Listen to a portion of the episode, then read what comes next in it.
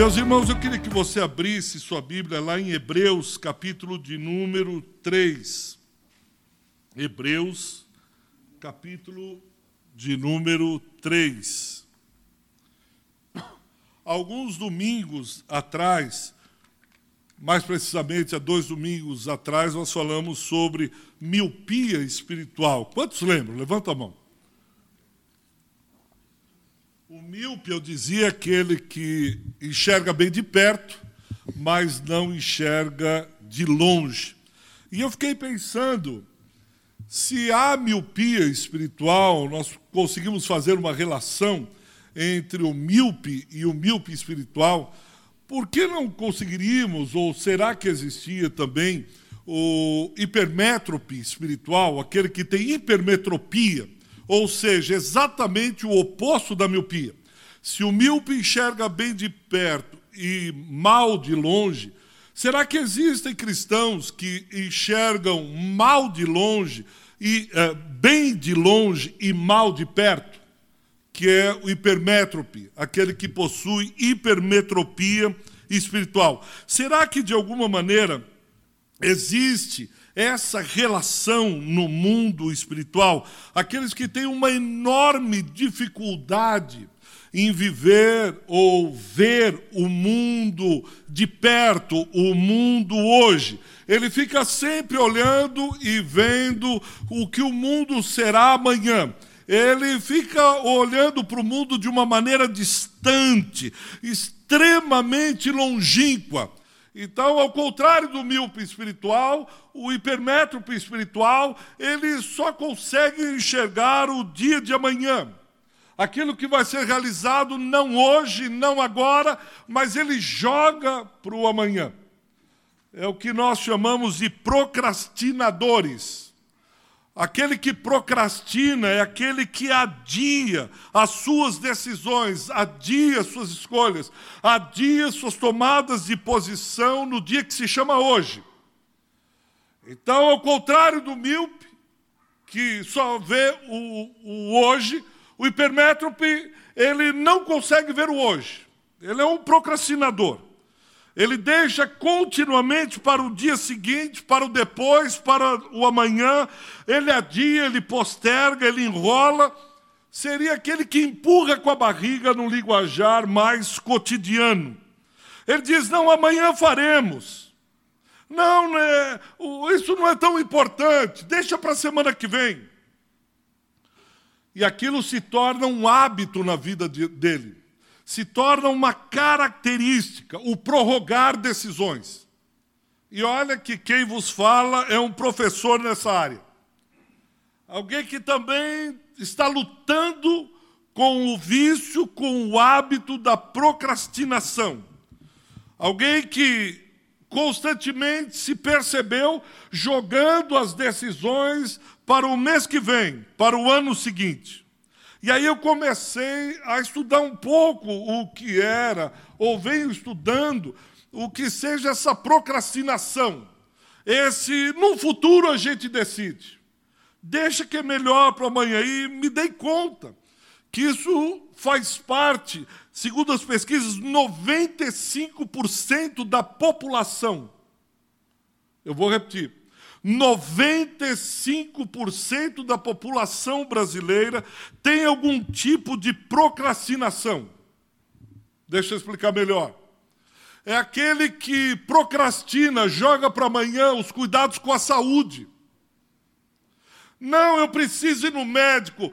É, mas aquele médico é sempre lotado. Ele está sempre com a agenda cheia. Vamos deixar para o mês que vem. Não. Chegando às férias, agora é sagrado. Chegando às férias, eu vou fazer aquele check-up. Mas você já está falando isso há 10 anos. Não, mas daqui para frente, tudo vai ser diferente. Procrastinação nos estudos. Semana que vem eu vou começar o curso. Não, é melhor o próximo semestre. Não, ano que vem eu vou voltar a estudar, porque não é possível eu estar passando tanto tempo assim sem estudar. Não, não, não, não, ano que vem, olha, me chame de que for, mas semana, semestre que vem. Procrastinação no trabalho. nas relações interpessoais, na tomada de decisão para tra trabalhar no ministério, para servir ao Senhor. Nós vamos procrastinando. E isso é uma doença onde tem especialistas na área da psicologia, da administração, clínica médica, trabalhando com aqueles que a procrastinação se tornou um hábito, um costume, uma doença. Somatizaram. E aí há uma enxurrada de estudos trabalhando com eles, por quê? As razões são várias. Ele, alguns se sentem incapazes, e por se sentirem incapazes não tomam decisão. Outros estão completamente desmotivados. Você conhece alguém que está desmotivado com o ministério? Eu até agora nunca vi ninguém assim. Mas ele está desmotivado. Desmotivado com o trabalho, desmotivado com a família. Aí o que, que ele faz? Não, amanhã eu resolvo isso. Há uma sobrecarga de atividades, excesso de trabalho, estresse, preocupação sua mente fica longe, falta de concentração. Ele começa a ler uma coisa, aquilo dá dois minutos, ele diz: Bom, deixa eu ver quem está no zap. Ele passa meia hora no zap e diz: Que mosca é essa? Não é possível que entrou mosca aqui em casa. Não, deixa eu voltar a ler. Aí ele começa a ler. Ele vai ler mais um parágrafo. Bom, deixa eu tomar um copo d'água. Estou morrendo de sede. O médico disse que é bom tomar sede, é tomar água. Aí ele vai tomar água. Aí ele volta e diz: Bom, deixa eu me concentrar aqui na leitura. Aí a esposa chama, o filho chora, o cachorro late. E ele diz: Bom, amanhã eu começo essa leitura firme, porque hoje o inimigo está solto nessa casa. Amanhã eu vou ler, amanhã eu vou terminar esse livro, eu vou ler dobrado a Bíblia. Eu não li esse capítulo que eu tinha uh, feito tal, mas amanhã eu começo, eu leio dois capítulos da Bíblia.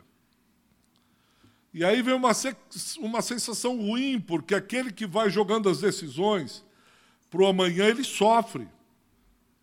Porque começa a acumular, amanhã eu pago a conta, ele não paga, a conta não tem misericórdia dele. O IPTU não chega e diz: Ô oh, meu filho, eu sei que você está sofrendo com essas contas, deixa o boleto, eu vou esquecer o boleto, você não precisa pagar essa parcela do IPTU. Deixa, filho, eu sei. Não vem um anjo do céu e diz: Eu vou pagar a conta de luz esse mês para você. E ele fica com uma sensação de estar sempre devendo. Ele fica com um sentimento de culpa. Aí ele lê as Escrituras, ele se sente mais culpado, mais para baixo. E quanto mais ele se sente para baixo, mais deprimido, mais estressado. E aí ele não começa mesmo. Só que tem um problema: enquanto isso, o tempo passa e passa ligeiro demais. E há um ditado que diz: matamos o tempo e ele nos sepulta. Nós vamos matando o tempo, dizendo: deixa para lá, depois eu começo, depois eu faço, depois eu sirvo, depois eu trabalho, depois eu estudo, depois eu faço esse curso. E aquele que matamos, ele nos sepulta amanhã. E isso é tão sério que você tem gurus na área das grandes empresas. Um guru tcheco chamado Peter Ludwig. Em 2013, ele criou uma comunidade online para combater a procrastinação. E ele escreveu um livro chamado Fim da Procrastinação, da editora Sextante. Já foi traduzido para mais de 15 idiomas. É um dos maiores best-sellers. Provavelmente está aí na Bienal tentando ajudar essas pessoas que sofrem com a procrastinação. Há uma fábula antiga, clássica, que eu ouvi quando pequeno, que dizia que a história de um burrinho, que o dono colocou dois cestos de feno na frente dele. E ele ficou decidido qual dos dois eu começo, por qual, desse feno ou daquele feno. Aí no dia ele disse: aquele feno parece melhor, mas aquele também não está ruim. E se eu começar com o da direita? Ele disse, Deus me livre essa direita fundamentalista, eu sou de esquerda. Aí ele olhou para o da esquerda e disse, eu não sou canhoto, o crente não é canhoto. Aí ele olhou para o da direita. Foram se passando os dias. Ele disse, amanhã eu decido. Até que ele veio entrar em óbito por inanição. Morreu de fome, coitado do burro. E assim nós vamos matando a nossa alma. Dia após dia, nós vamos jogando para um amanhã que parece nunca chegar. E eu pensei, Deus, mas onde está isso? Mas há vários lugares que falam. Mas Hebreus capítulo 3, a partir do versículo 7 até o versículo 19, ele vai deixar isso bem caracterizado. Veja o versículo 7. Ele diz assim: Pois, como diz o Espírito Santo, hoje, hoje, e veja na sua Bíblia, letras garrafais, caixa alta, maiúscula. Hoje, se ouvirdes a sua voz, veja o versículo de número 13. Ele está trazendo o Salmo 95 à luz. Ele, de novo, no versículo 13, pelo contrário, exortai-vos mutuamente cada dia, durante o tempo que se chama hoje. Veja o versículo 15. Enquanto se diz hoje, letras maiúsculas, garrafais. Se a miopia espiritual nos rouba a visão do amanhã, a hipermetropia espiritual nos aleija de vivenciarmos a vida abundante de Cristo hoje. Nós não vivemos o Deus do hoje, nós não vivemos a vida que Deus tem, a vida abundante que Deus tem para mim e para você hoje. Como? O autor de Hebreus adverte. Esses versículos vão falando acerca da incredulidade. Do versículo 1 ao versículo 6, ele vai falando sobre a superioridade de, Mois, de Cristo em relação a Moisés. O livro de Hebreus, chamado também o quinto evangelho, porque ele vai mostrando o tempo todo a figura de Cristo, é um livro extremamente cristocêntrico. E ele é escrito aos hebreus, ao povo de Israel, que tinha Moisés em alta conta, o grande líder. E o autor de Hebreus vai dizer: Mas Cristo é superior a Moisés. E do versículo 7 até o versículo 19, ele vai falando do problema da incredulidade. Porque de alguma maneira a incredulidade cega a visão do hoje. A incredulidade obscurece os olhos daqueles que não conseguem presenciar, viver o dia de hoje. Porque a incredulidade nos leva a questionar as promessas do Deus vivo. A hipermetropia espiritual nos leva a duvidar, a questionar as promessas, a duvidar de quem Deus é, de quem somos nele, do que somos capazes de realizar, para que Ele nos chama, nos sentimos incapazes porque não cremos, porque são passos de fé, decisões pela fé no dia de hoje. E o autor de Hebreus vai dizendo que essa incredulidade, ela nos trava, ela nos paralisa, ela não permite que possamos vir a dar os primeiros passos em direção àquilo que Deus tem para as nossas vidas. Por isso que o tempo todo, nesses versículos, ele vai batendo forte na incredulidade. Versículo 8 ele diz: Não endureçam os vossos corações, assim como os vossos pais fizeram. Eles são incréus, eles fecham o coração para não crer. E aí nós vamos nos tornando hipermétropes espirituais. Vemos os gigantes de hoje, e postergamos a batalha para um amanhã, enquanto o gigante fica zombeteando de nós hoje. E aí você não entra na batalha, você não arregaça as mangas, você diz: não, deixa que eu derrubo esse Golias amanhã. Nos pegamos diante dos enfrentamentos do hoje e inocentemente, ingenuamente, adiamos os embates para amanhã. Nós deixamos de disciplinar e pôr limites nos nossos filhos hoje, esperando que a escola, o professor, a vovó, o vovô ou o tempo se encarregue de educá-lo amanhã. Depois que ele ficar um pouco mais velho, aí eu ponho limites. Lê do engano, bobagem da sua cabeça.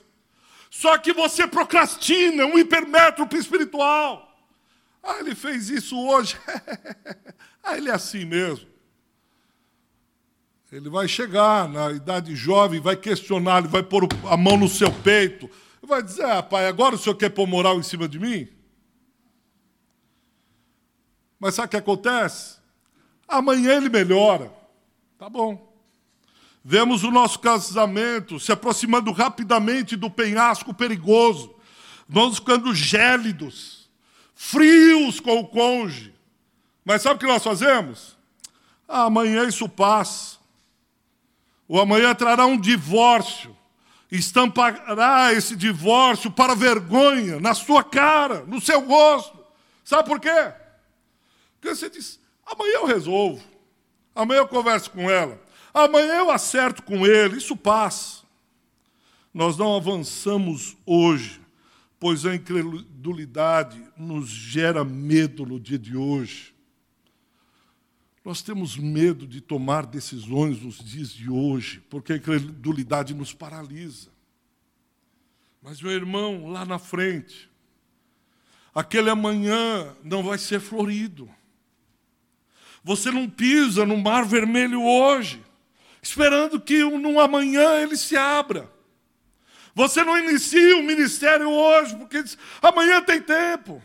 Você não acerta as coisas na família, no casamento, com os filhos, com o cônjuge, porque você acha que amanhã um anjo virá e ele fará pirilim, pararão, pirilim, tudo maravilhoso. Mas parece que não é assim que as coisas acontecem. E alguns eu digo, nesse auditório, hoje, no dia de hoje, estão pagando para ver. Eu vou repetir. Alguns hoje, nesse auditório, estão pagando para ver.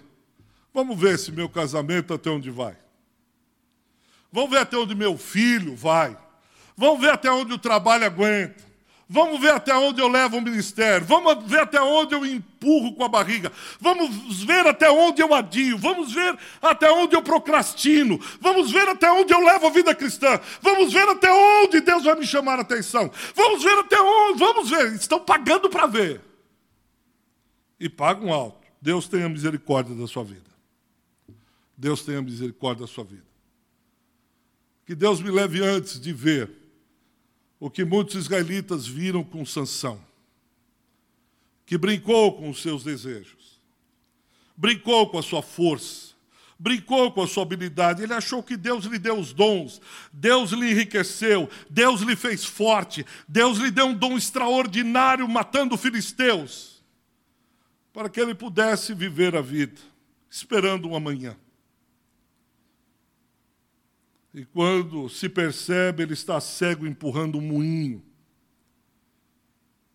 virando brincadeira de criança. Aquele que foi levantado como um herói de Israel, juiz, para libertar o povo, para exercer um ministério que Deus colocou em suas mãos. De repente, ele está empurrando um moinho, cego, prisioneiro. Que Deus tenha misericórdia de nós. Nós vamos empurrando, como eu disse, a vida e pagando para ver um amanhã. Muito bem. A hipermetropia espiritual pode nos levar a uma fuga da realidade. Se a procrastinação, a incredulidade nos empurram para o amanhã que talvez nunca chegue, alguns têm uma saída mística, ilusória, infantil, porque não querem enfrentar a dura realidade que se apresenta nos nossos dias e aí começam a criar fantasias. Não, amanhã Deus vai me honrar com um trabalho. Quanto eu já ouvi isso? Amanhã Deus vai me enriquecer, mas trabalha hoje, filho. Abre o jornal, abre a internet, vai procurar um trabalho, começa a trabalhar duro, começa a economizar dinheiro, não vai no restaurante japonês, não pense em comprar carro agora, vai, vai cultivar. Vai cultivar isso. Não, mas amanhã eu começo. E aí ficam fantasiando. E o autor de Hebreus é claro, veja o versículo 7. Abra sua Bíblia no versículo 7. Quem é que diz? Quem é que fala? Quem é que clama? Quem é que chama? Quem é que alerta? Diz é o Espírito Santo. Não é o menino da esquina, não é o pai chato, não é o pastor rabugento, não é a irmã Cricri, é o Espírito Santo. E ele disse: Hoje ouvirdes o Espírito Santo de Deus, não endureçais os vossos corações, como os vossos pais fizeram no deserto. É o Espírito Santo. Isso deveria fazer tremer o nosso coração. Eu preparava isso e disse, Senhor, isso pode acontecer comigo. Eu já vi colegas de ministério, já vi pastores que estavam lá animados, de repente, ele parece um saco de batatas. Porque ah, amanhã, já fiz muito, já aconteci, deixa para amanhã. E o Espírito dizendo: se hoje ouvires a voz do Senhor. Veja o versículo 15. É a mesma coisa. Enquanto se diz, hoje. Amanhã eu vou ouvir a Deus. E Deus está dizendo, é hoje. A decisão é hoje. O vale da decisão está aí, é hoje. É urgência. E ele diz, há o perigo de ouvirmos a voz do Espírito Santo endurecer o coração, como os pais fizeram no deserto povo de Israel. Há um perigo do perverso coração de incredulidade. Veja o versículo de número 12. Veja o versículo 12. Esse coração, mas o que é isso? Esse coração, nós pensamos, ah, ele se torna um ateu. Não, mas não é só o ateu, não é só dizer eu não acredito em Deus. Ah, perverso coração de, de incredulidade é um ateu que diz: não, não, eu não creio mais em Deus. Esse perverso coração de incredulidade é quando hoje eu não consigo ter mais um coração grato a Deus. Eu não consigo ver a obra de Deus. Eu olho para a minha família, eu olho para o ministério, eu olho para o trabalho, eu olho para a escola, eu olho para a vida, e ela está sem graça, sem sal, sem açúcar. Viver ou morrer, não como Paulo, mas de um, uma hipermetropia espiritual, ele olha e não consegue ver o que Deus tem para ele hoje. E eu e você somos tentados à incredulidade. E essa batalha é no dia de hoje.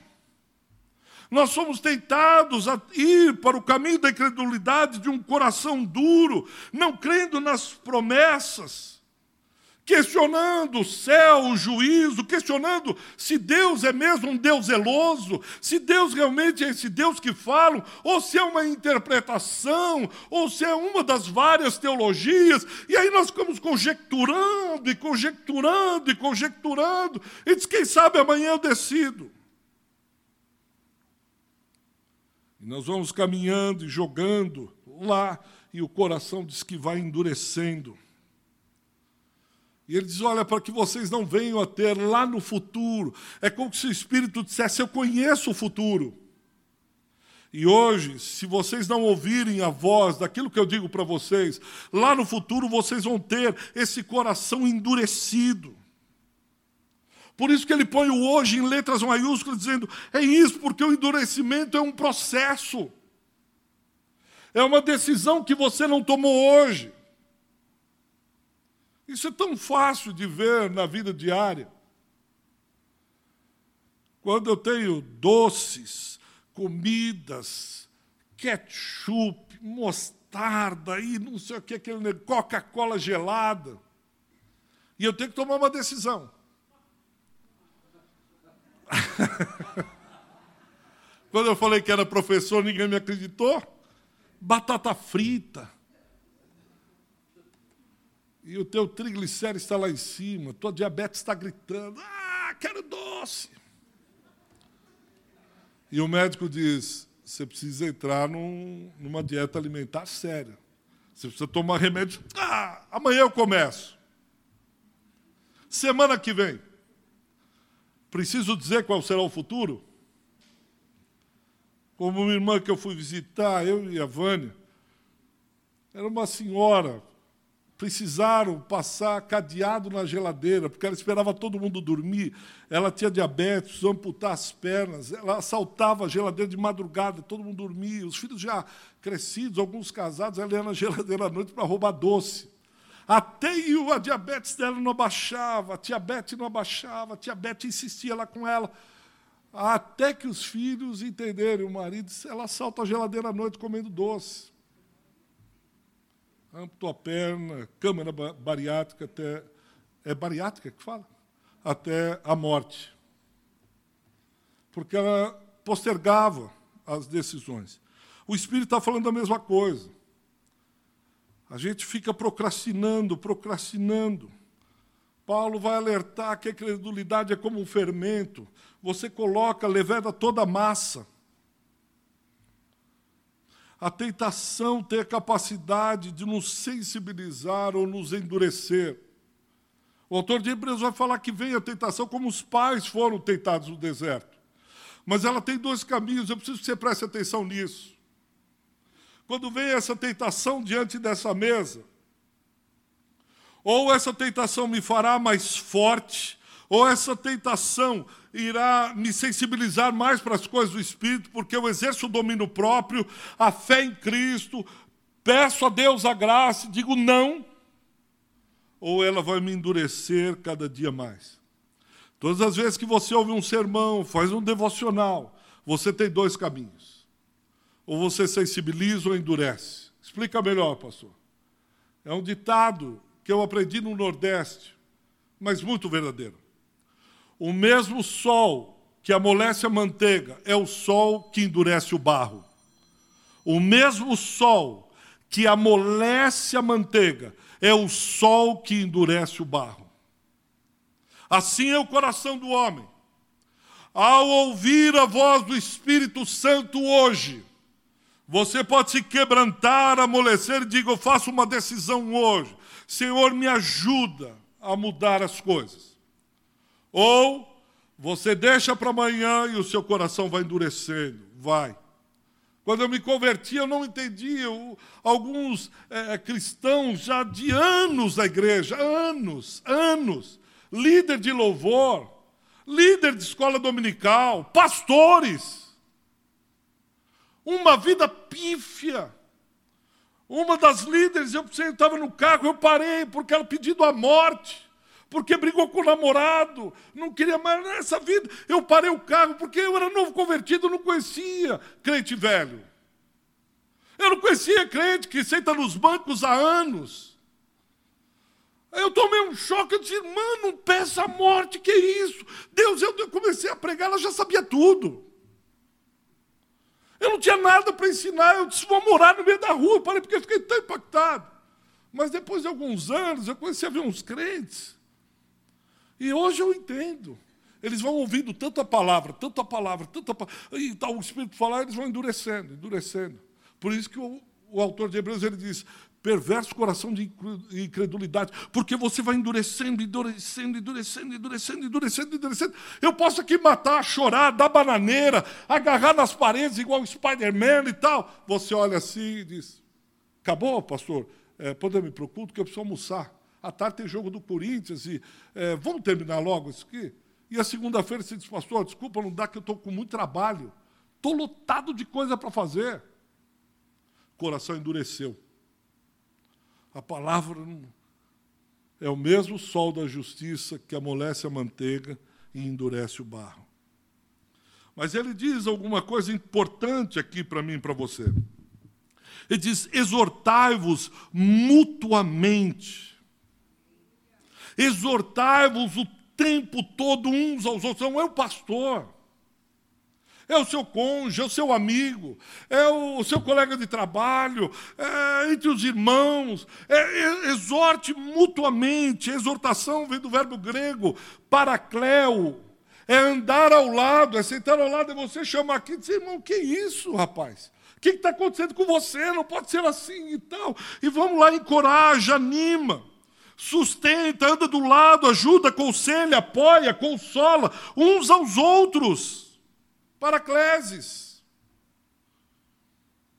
Nós precisamos encorajar, animar, andar do lado, e, é, sustentar uns aos outros o tempo todo, dizendo, ele vai dizer, isso é chato, não pega no meu pé, quem cuida da minha vida sou eu. Mas enquanto nós estivermos juntos, nós precisamos encorajar, exortar, ajudar, estimular uns aos outros. Caso contrário, daqui a uns anos nos encontraremos e diremos, dizemos, diremos uns aos outros: como você mudou. Você era um crente que não faltava em nenhuma reunião. Você era um crente que era frutífero no ministério. Nossa, você era um crente que. Eu já vi isso muitos, muitas vezes. Teve um pastor que me ajudou, já falecido. Foi um tempo de dificuldade, mas ele foi uma bênção na minha vida. Ele assim, ele falava, eu comia cada palavra. Passava um dia inteiro com ele ouvindo. Aquilo era como um bálsamo na minha alma. E depois ele foi, servir em outro lugar, nos distanciamos, etc. Ele veio falar comigo, assim, um bafo de pinga, cerveja, uísque, sei lá. Os olhos assim mole, ele tentando disfarçar com bala. E eu via que ele virava assim de lado para não falar muito comigo. Um homem que foi missionário entre muçulmanos, dirigiu uma grande igreja em São Paulo, me abençoou tanto. Aí eu fui atrás falei assim: o que aconteceu? Se ele deixou a mulher, abandonou a mulher, eu dei acolhida para a esposa dele, a esposa dele está no cantinho da igreja, eu arrumei um quartinho no fundo da igreja para a esposa dele, a esposa dele vai recomeçar a vida, porque foi um baque. Ele está andando por aí, se achava o máximo. E agora ele mora num quartinho, num, lugar aí que ele ajuda um partido que conseguiu um emprego qualquer para ele, arrumando bola de bilhar pastor que tinha uma teologia, uma pregação, me abençoou tanto. O coração dele estava endurecido. Quebrou o casamento, quebrou a relação com os filhos. Depois, no final da vida, graças a Deus, um outro pastor também, amigo, recuperou, ele voltou aos caminhos do Senhor, mas foi um pouco tarde. A bebida provocou a cirrose, ele já estava debilitado, se alimentando mal, comendo. Eu espero encontrá-lo no céu, abraçá-lo e agradecê-lo por tudo que ele fez. Mas endureceu o coração.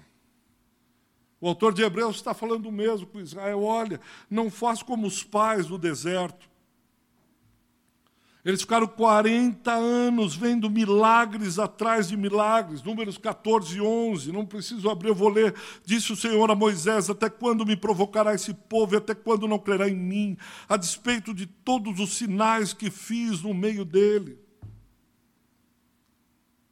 Até quando? O fim pode chegar repentinamente, como chegou na vida desse amado pastor que eu falei, amigo, irmão.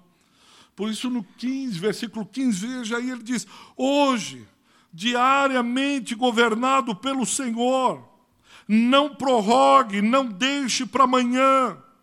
Versículo 16 e 17, o povo era murmurador, o povo estava sempre com alguma coisa, o povo sempre tinha algum compromisso, o povo sempre estava cansado. Por 40 anos, 2 milhões de judeus morreram, caíram no deserto. Dois milhões de judeus caíram no deserto.